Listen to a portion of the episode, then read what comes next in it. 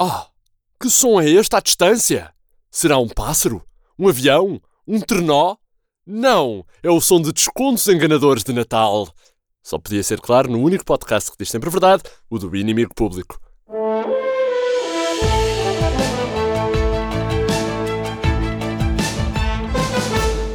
Olá, daqui o inimigo, e parece que esta semana uma miúda chegou de barco a Lisboa. É um processo de descobrimentos, mas ao contrário, 500 anos depois de termos partido para o mundo, além do mundo, esgotar os recursos de outros povos, com um bocadinho de genocídio à mistura, passando, claro, a perna aos espanhóis no caminho, agora o mundo é que vem até nós, para nos avisar que estamos a gastar demasiados recursos. Combustíveis fósseis, peixe nos oceanos, para o Brasil, por aí fora. Ah, e continuamos a passar a perna aos espanhóis, agora com cidades do Natal. Há coisas que nunca mudam. Fun fact: num ano, um único cruzeiro que para em Portugal é responsável por mais poluição que todos os carros da Europa juntos. Mas pronto, a Greta não vem comprar ímãs para o frigorífico com a Torre de Belém ou com a cara de João Félix, portanto entendo que o barco dela seja mais problemático que o dos Camões, claro. Mas isto não impediu toda a gente de ir para a DOCA receber Greta Thunberg, a especialista em dizer como se atrevem para ver se as pessoas passam a reciclar. Vários deputados receberam a Greta, a greve estudantil deu-lhe uma ampulheta feita em EVT, simbólico. E o presidente Marcelo, claro. Espera lá. Onde é que está o presidente Marcelo? Não está cá? Mas, mas isto é a oportunidade perfeita. Marcelo! Como? Marcelo nadou no rio? Agora devia pelo menos receber quem navega nele. Oh, parece que o Marcelo gosta mais do desafio, não é? Quando é fácil, ele não vai lá. Ah, Marcelo, sempre a desafiar os limites do populismo como um gajo no luxo. Ah. Vamos então embarcar nas notícias do único jornal que diz sempre a verdade, o inimigo público, e começamos com um exclusivo IP. Fernando Medina foi às docas receber Greta Thunberg para cobrar-lhe a taxa turística. Greta Thunberg passou na terça-feira pelas docas de Santos e foi entusiasticamente recebida pelo Presidente da Câmara de Lisboa, que aproveitou para cobrar, lá está, a taxa turística e lembrar-lhe que, quando for velhinha, pode usufruir no Algarve dos descontos no IRS aos reformados suecos. Dezenas de deputados também foram às docas para verem a Greta Thunberg antes de partirem de fim de semana, depois do almoço. Ainda esta semana, Nuno Melo vai apresentar uma moção ao CDS-PP para tornar o Partido Conservador, sendo a própria moção escrita num pergaminho de pele de ovelha que Nuno Melo tosquiou quando andou a apanhar couves para Assunção Cristas. O pergaminho vai conter na primeira letra uma bela iluminura, desenhada por Nuno Melo, claro, com sangue de touro. Hum, cabidela de touro. Que maravilha. Prato favorito dos betos. No nosso suplemento de educação também sabemos que o inimigo já avaliou os resultados do PISA, o PISA que não pisa papéis, e concluiu que Portugal melhorou a leitura, ciências e nos grafite nas traseiras do gimnasio desportivo. Bora grafite! Mas o resultado mais promissor destes testes está na quantidade avassaladora de alunos que consegue dizer tudo isto é muito complexo ou essa é que é uma realidade as frases que Jorge Coelho utilizou 80 mil vezes para encher chouriços na televisão quando não tem nada para dizer sobre os assuntos. Rip Jorge Coelho. E agora, notícias sobre a capital do Natal. Essa nova Lapónia, chamada Algés. Os visitantes queixam-se de fraude porque o Pai Natal que lá está não é o amigo José Sócrates. Em Espanha, a União de Consumidores de Extremadura recebeu mais de 100 reclamações, mas são os portugueses os mais desiludidos.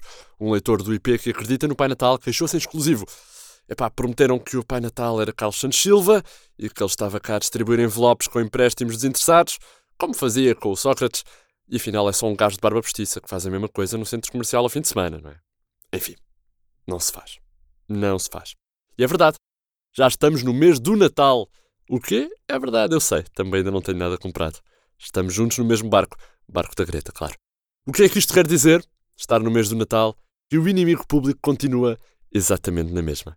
Mas pode ser uma boa oportunidade é, para oferecer aos seus entes mais queridos a nossa edição em papel. Primeiro, porque é barata, basta comprar o público e nós estamos lá no meio, portanto, dois em um. E depois, porque caso não goste da prenda, pode sempre usá-la para embrulhar outras prendas ou para proteger a porcelana durante as mudanças. Portanto, pensem nisso. Nós já estamos nas bancas. E a capa desta semana do IP alerta-nos, portanto, para a confusão diplomática da década. Portugal enviou um carro blindado à Greta e uma bicicleta para as deslocações do Netanyahu. Um erro grosseiro do protocolo português levou a que os apoiantes da Greta e os partidários do gasóleo estivessem envolvidos em violentos confrontos com arremesso de bonsais de um lado e de coquetéis Molotov do outro. Os serviços do Estado baralharam-se e enviaram uma bicicleta para Benjamin Netanyahu se deslocar na sua passagem por Lisboa e um potente carro blindado a gás óleo para Greta Thunberg ir comprar fruta biológica à pontinha. Talvez por isso ou por outro motivo qualquer, Greta teve uma joacinice, como é chamada entre os especialistas, ao dizer que combate alterações climáticas sozinha e pediu aos portugueses que elejam um Marcelo 100% elétrico em 2021. Talvez por causa disto, assistimos a um milagre é que o chão que Greta pisou em Lisboa já era ontem uma floresta luxuriante de Lauri Silva. É praticamente impossível avistar o Tejo a partir de Belém, desde que Greta Thunberg, nossa salvadora, chegou de barco a Lisboa, por pensar que teria de desembarcar no aeroporto do Montijo, já, pronto, alagado pela subida do nível das águas. Há três dias que sucede o milagre da multiplicação da floresta Lauri Silva nos passeios pisados pela ambientalista sueca, e há quem jure ter esbarrado de trotinete num urso pardo. A exceção à euforia gretense, é claro, do João Calamba, que continua a sofrer da síndrome de boticas. Acha que vê a Greta à sua espera em todo lado e está sempre a pedir escolta da GNR. Também no papel ficamos a saber que Costa vai enviar um saquinho de hidrogênio verde para cada português pelo correio. Lisboa vai ser em 2020 capital verde da Europa. O governo vai construir uma central gigante de hidrogênio verde em Sines, com a ajuda da Holanda. E Costa quer partilhar com toda a população portuguesa, sem exceção, um cheirinho do que vem aí ao nível da transição energética. Costa apresenta. Oh, bom, instalei aqui no meu gabinete em São Bento um mini reator de eletrólise e já estou a fabricar hidrogênio a partir da água. Vejam as vossas caixas do correio, abram o envelope e vejam lá a minha oferta. Não tem um cheirinho agradável? Pois é, isto vai ser o futuro. O hidrogênio verde. Cinco gotinhas disso na nossa viatura e consegue ir de Alhandra até Sesimbra por menos de 50 cêntimos e quase sem emissões de carbono. Pois é, somos o governo mais ecológico do mundo, disse Costa antes de arriar num velho por não separar o lixo. Comprei a edição desta semana para oferecer ao amigo secreto ou não e descubram ainda que Greta ainda não percebeu a OPA do Benfica e pediu esclarecimentos à CMVM. Marcelo vai condecorar o carioca Jorge Jesus e atribuir-lhe a cidadania portuguesa. O Chega defende o fim do Serviço Nacional de Saúde e da Escola Pública e Centeno diz que pessoas que votam no André Ventura podem votar no PS porque o resultado é o mesmo.